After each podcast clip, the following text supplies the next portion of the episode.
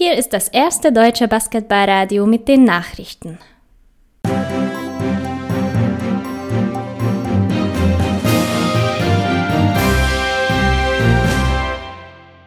Die Tagesthemen mit Finnair hat am 11.06.2020. Guten Abend, das sind die Themen. Frankfurt und Ludwigsburg gewinnen, Kaderplanungen in Schwenningen schreiten in Windeseile voran, Leistungsträger zum MBC, Leverkusen rüstet auf.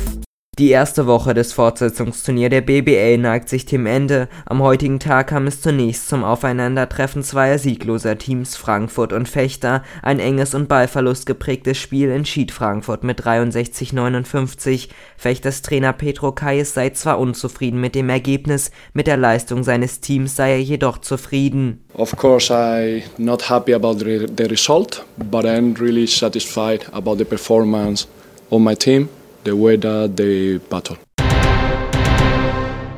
Wesentlich einseitiger war es dagegen bei der Partie Ludwigsburg gegen Bamberg. Bei den Oberfranken war nichts zu sehen von dem starken Auftritt im ersten Spiel gegen Berlin. Stattdessen sah man den besten Ludwigsburger Basketball seit Beginn des Turniers. Gewöhnlich viel Ballbewegung und ein balanced going effort der Ludwigsburger sorgten schließlich für einen 103 zu 74 Endstand.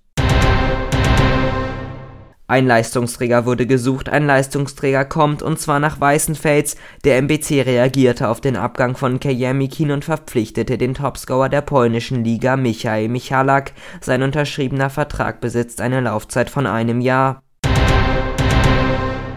In Windeseile schreiten auch die Kaderplanungen in Schwenningen voran. Mit dem Deutsch-Amerikaner Chris Frazier kommt ein talentierter Scharfschütze von den Kangaroos zu den Panthers. Zuletzt legte der Guard gute Statistiken auf. Pressesprecher Manuel Schust meint, dass Frazier wegen seiner Einstellung sehr gut in das Team von Coach Vajcic passe. Ja, wir sind froh, dass wir mit Chris Frazier einen der besten Drei-Punkte-Schützen aus der vergangenen Pro B-Saison verpflichten konnten. Chris ist ja in den letzten Jahren sehr bekannt gewesen in der zweiten Liga als guter Dreierschütze, als vorbildlicher Teamplayer, guter Verteidiger.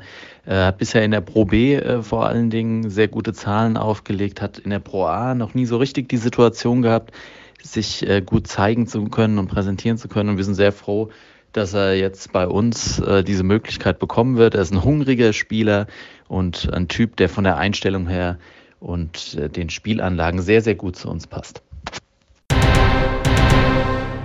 Im Zuge der ganzen Verpflichtungen wurde bei Rollstuhl-Bundesligist Landil mit Thomas Böhmer ein Routinier gehalten. In seinen bisherigen zehn Jahren mit dem RSV konnte er neben sechs Meister- und sieben Pokaltiteln auch zweimal den Pokal der Champions League bejubeln. Bei Saison Nummer 11 will Böhmer auf diese Erfolge aufbauen und weitere dazukommen lassen.